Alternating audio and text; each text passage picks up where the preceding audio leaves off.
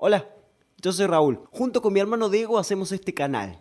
Subimos dos capítulos por semana, los martes y viernes, en los primeros minutos del día. Te voy a pedir tres cosas. Primero, que te suscribas a nuestro canal. Segundo, si te gustó el capítulo que escuchaste, dale me gusta. Y tercero, compartilo con quien creas que lo necesita. Nosotros te lo vamos a agradecer porque esas pequeñas cosas nos ayudan a construir esta comunidad. Este es el cuadragésimo séptimo capítulo de textos para compartir. En este caso vas a escuchar un cuento japonés escrito por la escritora argentina María Elena Walsh, que tituló Historia de una princesa, su papá y el príncipe Kinoto Fukazuka. Acordate que podés escucharnos en YouTube, Spotify, iTunes y en todas las plataformas de podcast del mundo.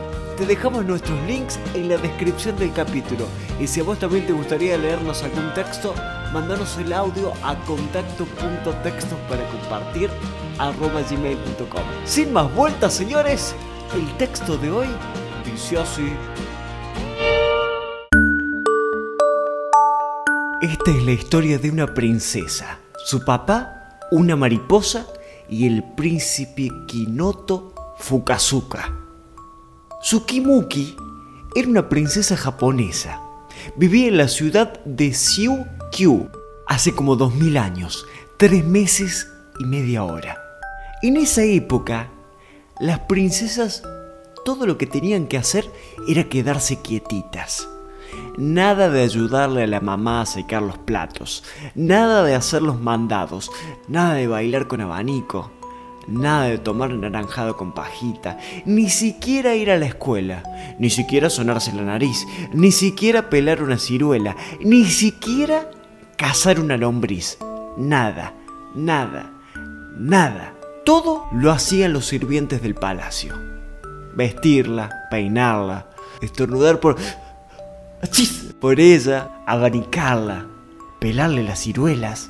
¿Cómo se aburría la pobre Sukimuki?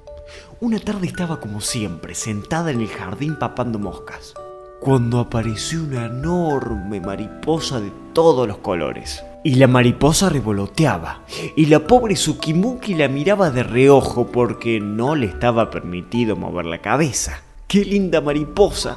murmuró al fin Sukimuki en correcto japonés. Y la mariposa contestó, también en correctísimo japonés. ¡Qué linda princesa! ¿Cómo me gustaría jugar a la mancha con usted? No pedopo, le contestó la princesa en japonés. ¿Cómo me gustaría bailar con usted, princesa? insistió la mariposa. Eso tampoco pedopo, contestó la princesa. Y la mariposa, ya un poco impaciente, le preguntó, ¿por qué usted no puede hacer nada? Porque mi papá, el emperador, dice que si una princesa no se queda quieta, quieta, quieta como una galleta, en el imperio habrá una pataleta. ¿Y eso por qué? preguntó la mariposa. Porque las princesas del Japonpón debemos estar quietitas sin hacer nada. Si no, no seríamos princesas. Seríamos mucamas, colegialas, bailarinas o dentistas. ¿Entendés? Entiendo, dijo la mariposa. Pero escápese un ratito y juguemos. He venido volando de muy lejos, nada más que para jugar con usted. En mi isla todo el mundo me hablaba de su belleza. A la princesa le gustó la idea y decidió, por una vez, desobedecer a su papá. Salió a correr y bailar por el jardín con la mariposa. En eso se asomó el emperador al balcón y al no ver a su hija, armó un escándalo de mil demonios. ¿Dónde está la princesa? Y llegaron sus sirvientes, sus soldados, sus vigilantes, sus cocineros, sus lustrabotas y sus tías a ver qué le pasaba. Vayan todos a buscar a la princesa, rugió el emperador con voz de trueno y ojos de relámpago. Y allá salieron todos corriendo y el emperador se quedó solo en el salón. ¿Dónde está la princesa? repitió el emperador. Y oyó una voz que respondía a sus espaldas. ¿La princesa? ¿De Jarana? donde se le da la gana. El emperador se dio vuelta furioso y no vio a nadie. Miró un poquito mejor Se puso tres pares de anteojos y entonces sí, vio a alguien. Vio a una mariposota sentada en su propio trono. ¿Quién eres? rugió el emperador con voz de trueno y ojos de relámpago, y agarró un matamoscas dispuesto a aplastar a la insolente mariposa. Pero no pudo. ¿Por qué? Porque la mariposa tuvo la ocurrencia de transformarse inmediatamente en un príncipe. Un príncipe buen mozo, simpático, inteligente, gordito, estudioso, valiente y con bigotito. El emperador casi se desmaya de rabia y de susto. ¿Qué quieres? Le preguntó al príncipe con voz de trueno y ojos de relámpago. Casarme con la princesa, dijo el príncipe valientemente.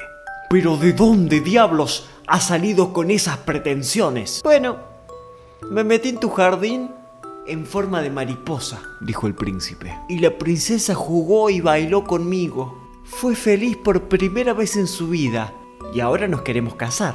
No lo permitiré, rugió el emperador con voz de trueno y ojos de relámpago. Si no lo permites, te declaro la guerra, dijo el príncipe sacando la espada. ¿Servidores? ¿Vigilantes? ¿Tías? Llamó a todo el mundo el emperador, y todos entraron corriendo para ver al príncipe empuñando la espada. Se pegaron un susto terrible.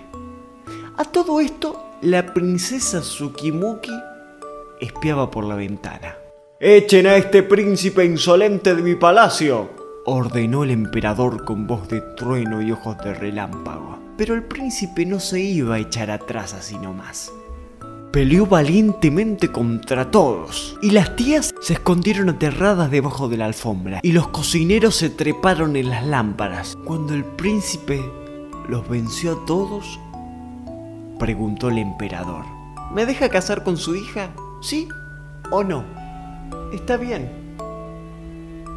dijo el emperador con voz de laucha y ojos de lauchita. Cásate siempre que la princesa no se oponga. El príncipe fue a la ventana y le preguntó a la princesa, ¿quieres casarte conmigo, princesa Tsukimuki?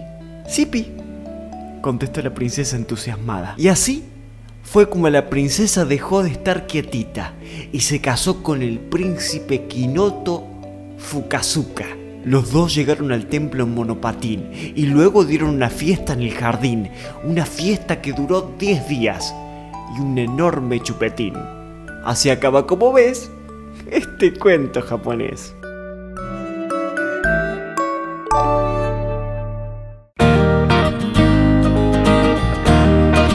Y este fue el capítulo de hoy. Si estás escuchándonos desde nuestro canal en YouTube y no te suscribiste, te pido que lo hagas.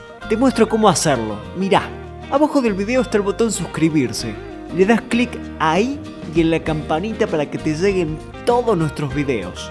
Le das me gusta haciendo clic en la manito para arriba. Y más abajo, en los comentarios, te pido que nos cuentes qué te pareció el capítulo de hoy. Y lo más importante, que nos digas en qué podemos mejorar. Porque nosotros somos eternos aprendices y tu opinión nos enriquece. Mándanos el texto que te gustaría que leamos a contacto.textos para y compartí nuestro contenido con quien creas que lo necesite. Esto es Textos para Compartir, la manera más simple de difundir cultura. Muchas gracias por estar. Hasta la próxima. Éxitos.